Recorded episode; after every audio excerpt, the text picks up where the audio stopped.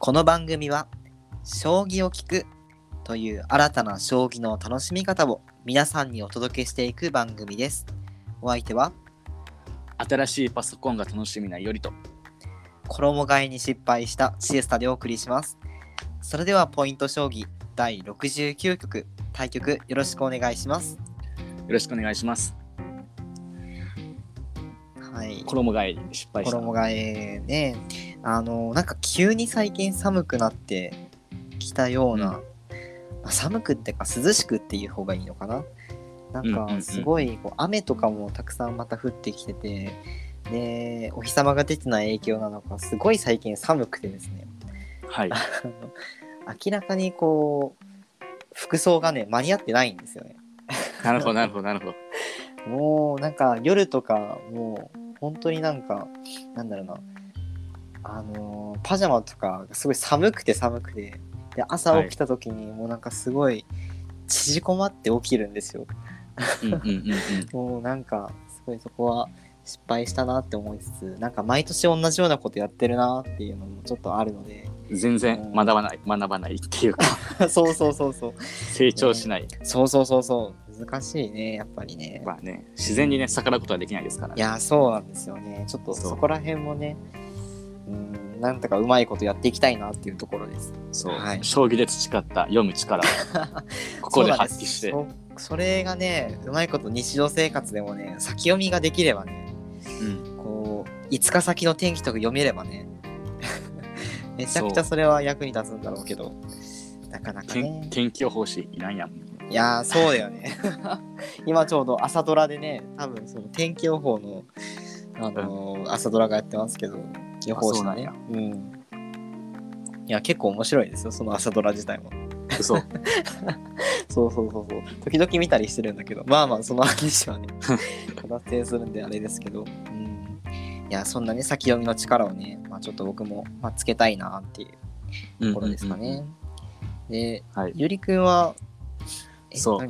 新しいパソ新しいパソコン欲しくて、でもうもう出るんですよ、今年。ええええええ。もう出るっていう、もうそれこそ先読む、先読みっていうことで、リーク情報とかもはいかなりリサーチしていて、はいはい。もうね、今年、今月、ん？今年か、今年、今今年まで。多分ね、11月、10月、11月に出るって言われてるから、あもう年内なんだね。そう。だから、もうその資金もね、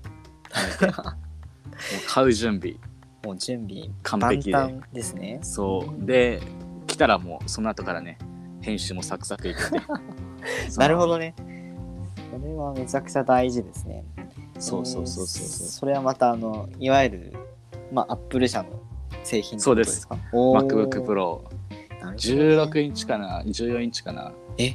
ちょっと14インチ？うんうん。か16かみたいな。ちょっと14が出るって言われてるから。うんうんで性能も同じって言われてまあこんな話したらね多分ねもうきりないね。いやでもねすごいゆりくん楽しみにしてるのがすごい伝わってきて。うん多分リスナーの方でもねちょっと私はあんまりそのパソコンにえこう、まあ、造形が深くないのであんまりよく分かってないんですけどあの結構ねお好きな方いらっしゃると思うのでもしかしたらねこう熱く なってる方がねいらっしゃるんじゃないかなと思ってね、うん。パソコンっていうかもう Apple がねめっちゃ好きなんで。そうそうそうねよりくんもねいつもね言ってるもんね断るごとに。Apple えじゃあ全てのううんん。新商品とか発表会みたいなのはもちろん見るよ。リアルタイムで。ああもうさすがですね。それがね。もちろんこのね今実は今日、うん。今日って明日か。午前2時からあるんですいよええ なるほどね。日本の時間にはねなかなか合わせてくれないですからね。そうそうそう。深夜2時っていうね,、楽しみなんですようん、新商品なんかねこの新しいものが出るっていうものはねうん、かなり。ああ確かにね、ワクワクするものですね、まあまあ、リーク情報でね分かっていても。はいはいはい。ということでもうこんなに話したらちょっとアップルの 内容になってしまいそうなんで。行きましょう、はい。じゃあ今回はですね、えーもう皆さん、えーもうニュースでね、もう散々目にしていることだろうとは思いますけれども、えーはい。藤井先生がまた偉業を達成しましたと。はいということで。はいはい。はいえー皆さんご存知藤井聡太、えー現在3冠、はい収録時点では3冠になられたということでまたこれがね史上最年少の、えー19歳と1ヶ月かな？ついこの間誕生日迎えてらっしゃったと思うの、7月だったからね。ということで、えーもうねこれは語らずにはいられないでしょうということで。確かにすごいよね。はい。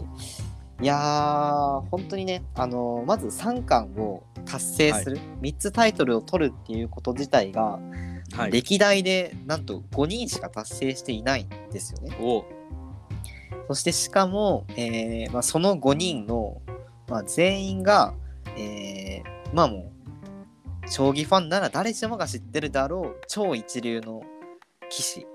例えば、はい羽生善治先生だったり、えーはい今も活躍されていらっしゃいます渡辺明先生だったりおっていうところで、えーもうこれはもう皆さんねすでにお分かりと思いますが藤井聡太先生がめちゃくちゃすごいレジェンド棋士の一人であることはもう間違いないというね。間違いない。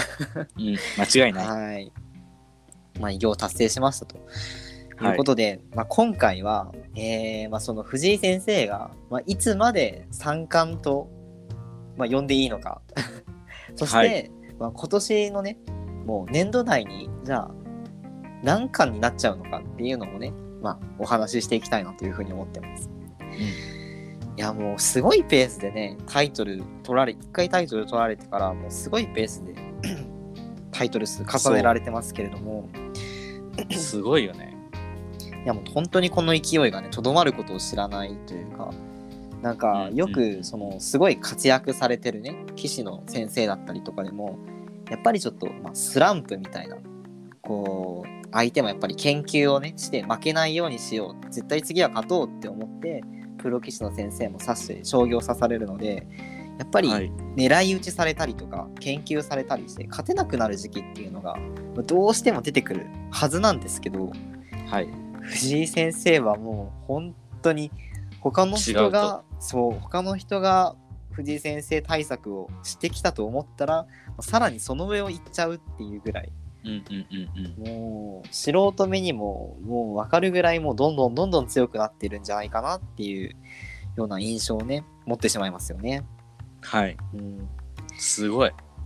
で、えーもしかしたらあのよりくんもね、あの耳にしたことあるかもしれないですけどまた今回のタイトル獲得の、まあ、原動力というか、えー最後決めたね、三冠を達成した時の将棋も伝説の一手がまた出てしまったんですよ。はい。出ましたね。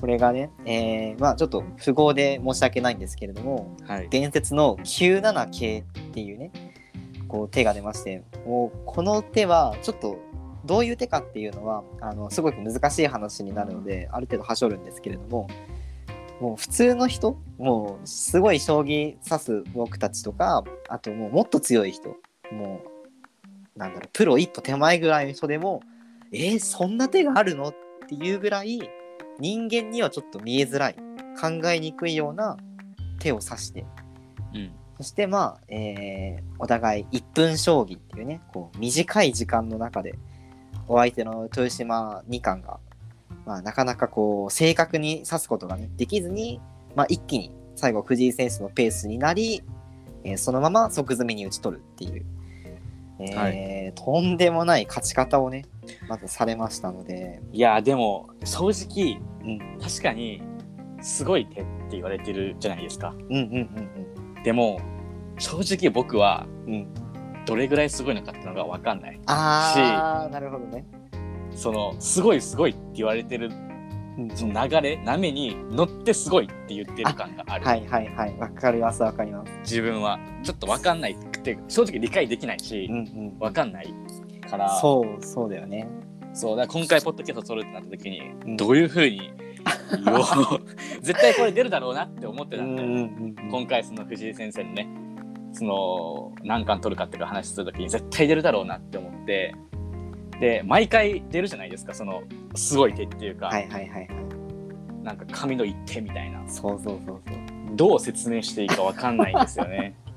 そ うそうですね。申し訳ないいけど、うん、いやゆりくんも僕もそのそこそこ将棋をさせる方だと思ってるのであの、まあ、ある程度は解説というか紹介はできるはずなんですけどもう全然ね理解が追いつかない。一応ね、うん。僕も今回の97系を、まあ、自分なりにまあすごいまあ気になったのでやっぱり。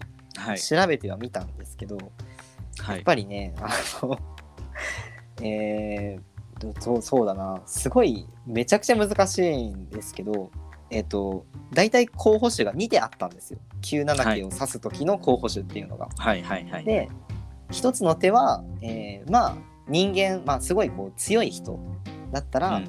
えーまあ、藤井先生の方が、まあ、ちょっと有利そうかなっていうような感じの手うんうん。うんあーまあこう指したら確かに藤井先生ちょっと有利そうに見えるなっていう手まあはい。えー角っていう駒を、えー使った、まあ、5五角っていう、えー相手の王様を睨みつ相手の王様を狙いつつ、まあ、自分の、えー王様もちょっと安全にするっていう、まあ、一石二鳥みたいな手が、うんうんえーまあ、候補手であったんですけど、まあ、その手を指すのは、まあ、強い人なら第一感みんな考えるかなっていう手。うんもちろんそれも素晴らしい手だし、まあ、AI だったら、まあ、どっちの手を指しても同じぐらいの点数を出してくれます。っていう手がまず一つあったんですよ。はい。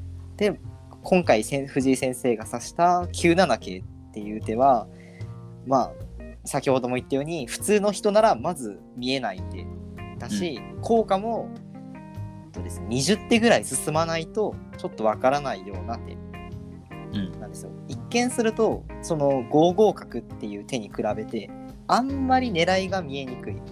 次に、はいはいまあそうですね次にこう指したら相手の王様が詰みますとかそういう手ではなかったのでじわじわ効いてくるような手だったのでこの豊島先生相手の豊島二冠もあれこの手はなんだ？全然読んでない手が飛んできたぞってことでちょっとやっぱり思考を乱されたんじゃないかなって思うんうんですよね。うんうんうんうんでそのちょっと思考が乱れてああ分かんない分かんない難しいっていう風になったところで、えーやっぱりちょっと、まあ、正確な手を指し切れずに藤井先生が、まあ、勝ちになった。っうんていうような流れだったのであそこはもう完全になんでしょうねある種こう人間同士のまあ本当に 勝勝負のね難しいところだったんじゃないかなっていう。確かにね。そう、んんんそこをもう多分あえてね藤井先生狙って豊島先生にこう間違えやすい手を刺さって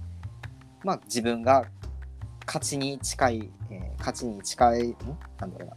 勝ちやすい手をね選ばれたんじゃないかなっていうふうに思います。ちょっとね確この手の解説がねすごく 難しい難しい難しい。確かに難しい。い や僕もねどういうふうにこうなんか言おうかなと思ってて。で逆にシェイサさんはどういうふうに説明してくるんかなっていうのをちょっと楽しみどういうふうに話してくるんかなと思ってて、まあどうそうですね。どうやって説明した方がいいんだろうね。これはねもう完全にそのコンピューターが指した手じゃなくってこれは藤井聡太先生っていう人間が相手を間違えさせるために指した手だと僕は思ってます。なるほどなるほど。そう。なんかなんかよく神を超えたとかうんうんうんうん。人間じゃないみたいな言い方をよくされますけどはい。やっぱり藤井先生は最後勝つ時にはやっぱり相手も人間だし自分も人間だから人間が間違えやすい手を選んで指すっていう。うんうんうんうん。ことをやったんじゃないかなって、なるほどね。うん、思ってます。なんかちょっと藤井先生の話とはちょっとずれるけどずれるっていうか、うん。この タイトルの話はずれるけどはいなんか。藤井先生と強いって言われるじゃん。うんで自分たちもここの髪の毛がすごかったってのは分かるわけじゃん。分かるっていうか、うんうん話題になるわけじゃん将棋界では。でそれを将棋を知らない人たちにどう説明するかっていうのは結構難しくない？うん確かにと思ってて。逆にその藤井先生が指した手がどれだけすごいかっていうことがその将棋を知らない人たちでも分かりやすく伝えれ分かるようにに伝えれたらあー将棋普及ってもっとバーって広がっていくよなっていうのは僕は思ったんだよね。確かに確かに。なんかそうだよね。そう。で正直僕も分かんないわけじゃんって。このポッドキャストでさえさうん説明できないわけじゃん。うん、うん、確かに。どうどう表現していいかって分かんないしどうこの凄さっていうのを伝えていくかってのが分かんないからそこねちょっと課題かなっていうふうに今回思いました。ああ確かにね。そのあれだねあのなんだろうな発想の、ね、気づきっていうのはすごいわかりますね。まあ、話ずれるけど。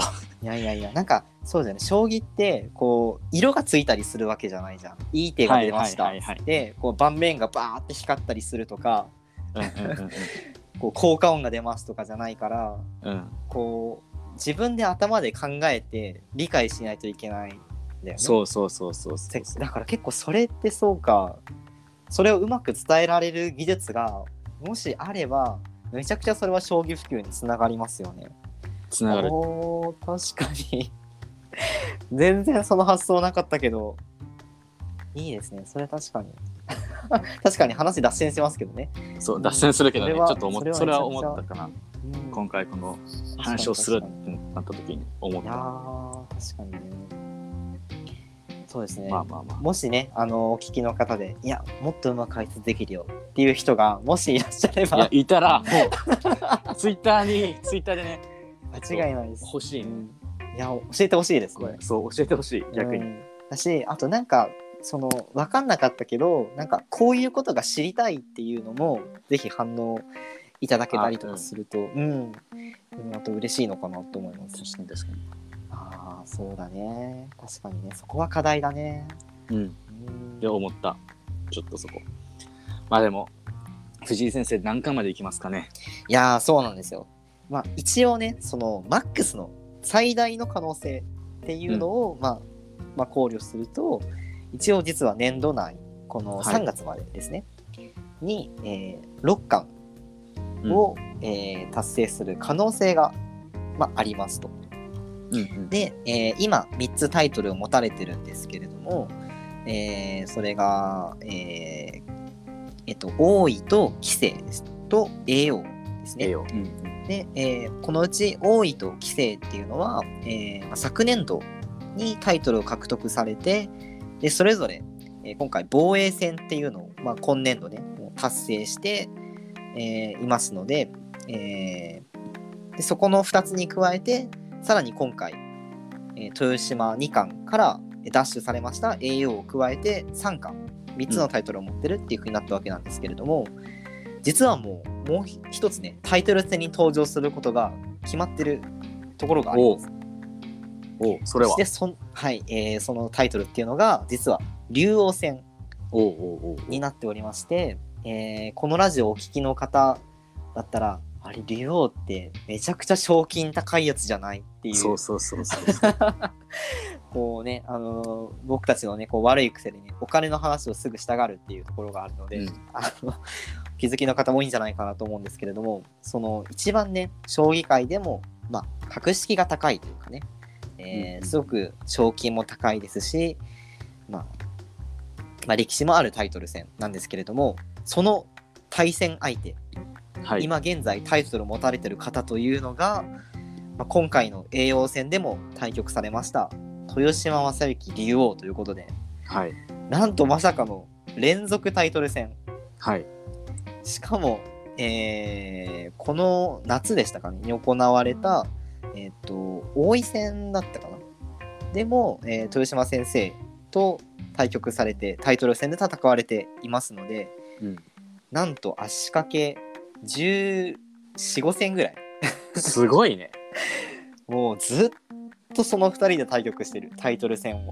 すごいね。そう。しかも、えーこの直近のね、えー10局ぐらいのねそのそれぞれの対戦成績で、負けた相手っていうのが実はお互いだだけっていうそれ以外には全員勝ってるっていう。ええそれぐらいこのライバル関係今年に限って言えば、この藤井聡太先生と豊島将之先生のまあこの2人のねデッドヒートっていうのがめちゃくちゃすごいことになってる。なるほど。やばいね。そう。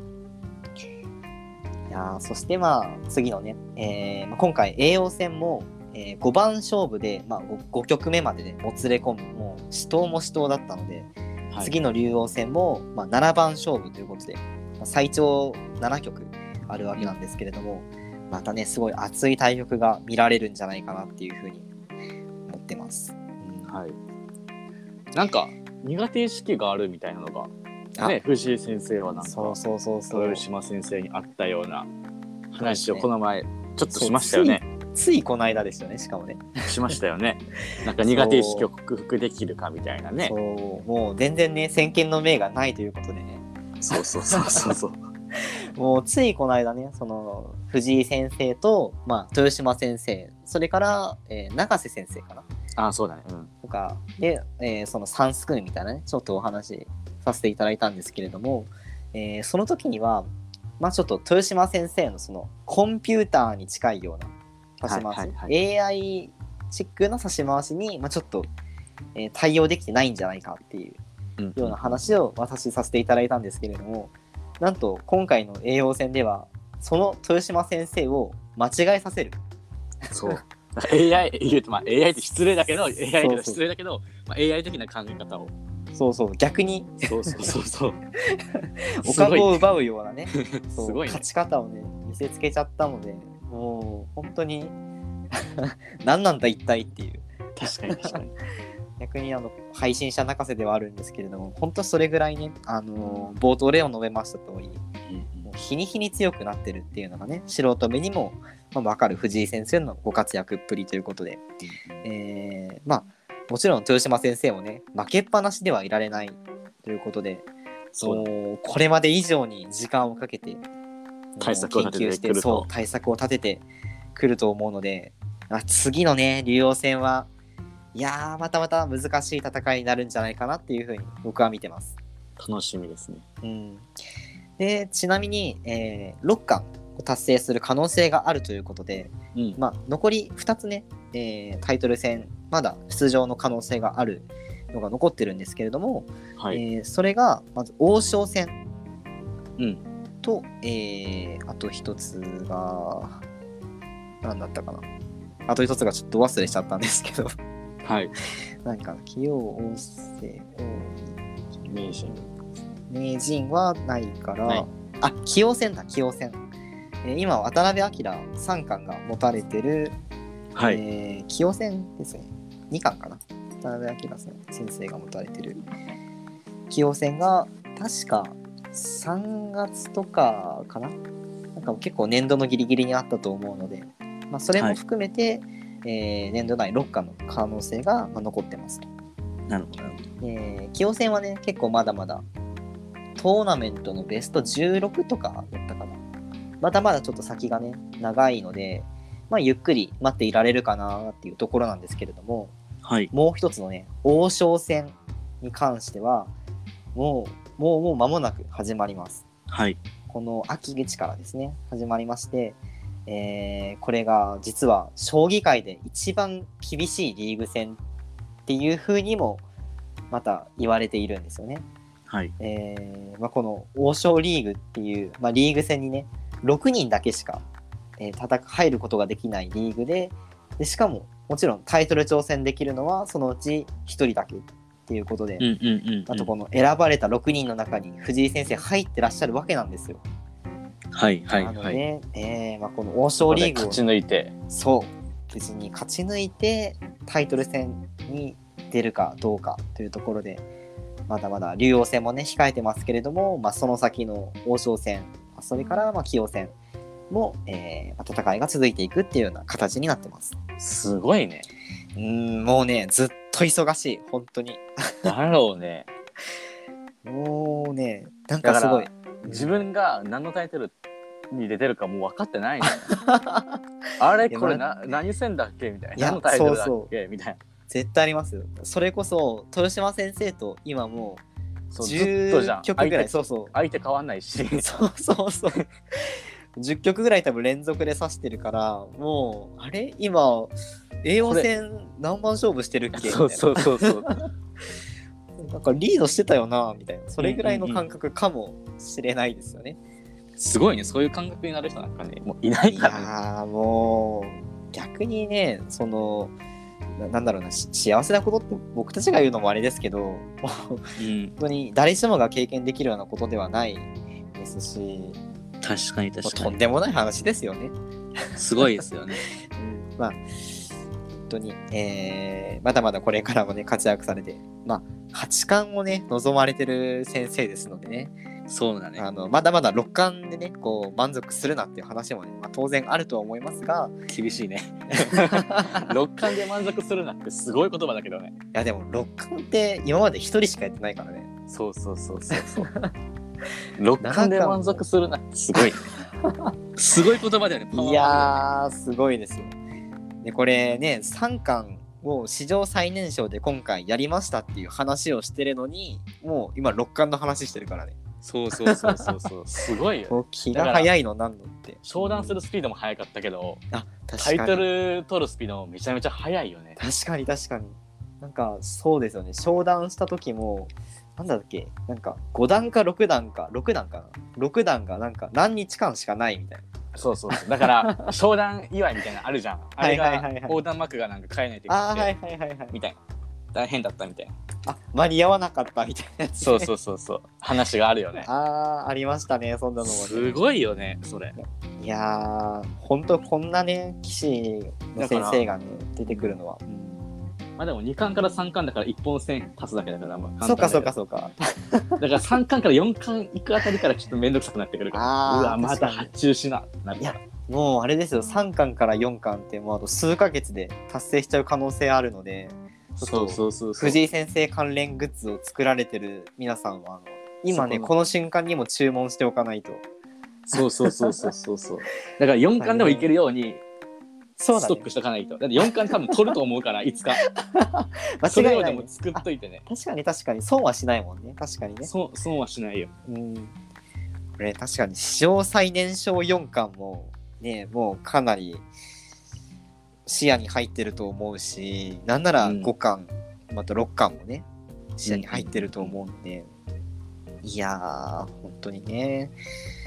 自分たちがねこう将棋見てる間でこんな人が出てくるなんて本当に思わなかったですけどね、思わないよね。てか なんかまたお金の話で戻っちゃうけどさ。うん、奥プレイヤー絶対行くよね いやーもう間違いないですねそれはね。奥行くよね多分これね。いやーちょっとあの長者番付みたいなのあるじゃないですか。うんうんうん。もしかしたらそれにね日本人第何位みたいな。確かに。しちゃってもおかしくないぐらいね。おかしくないね。いいやー自分もそんな賞金が高い。大会出たいやーそれではね将棋強くならないとねいけない。そうだよね。それもそうだよね。うんてかまあでもね、うん、アマチュアの大会とかでそんな賞金高いやつってあんまないよね。確かにね。もしかしたらでも今後どんどんね人気が出てきたらそういうスポンサーの方とかも増えて確大会にも賞金がみたいなのがね出てくるかアマもしれない。チュアでも生活できるみたいなそうそうそうそうそう。そういいね。いいですね。すぐお金の話になっちゃいますけど。いやでもねそれがやっぱりその将棋普及まあいろんな普及にねこう、まあ、つながっていくと思うので、うん、そういう観点もね、まあ、忘れちゃいけないかなって。このテーマ次で話します。なんかちょっと全然、うん、全然もしかししたらもしかしたらその大会のさ商商品がめちゃめちゃいい大会見つかるかもしれないじゃん。はいはいはいはい、はい、だからちょっと夢広がって勉強しようってなるかもしれない。あいやいいですね。いいですねちょっとじゃあそうですね。一回あの藤井先生の話からまたそれてきそうなので一回じゃあこのテーマを締めますか。そうだね。そうしよう。一回じゃあちょっと藤井先生に申し訳なくなっちゃうのでね。お金の話ばっかりしてる確かに確かに確かに。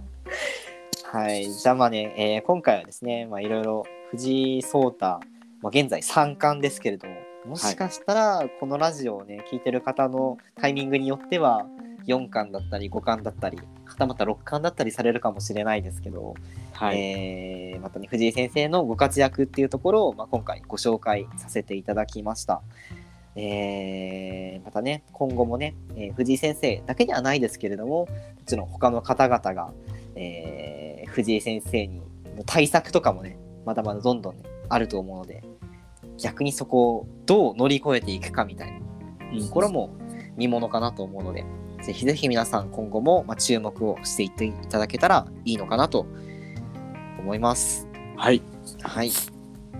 えーそれでは、えーこの辺でポイント将棋第69局を終了しようと思います。対局ありがとうございました。ありがとうございました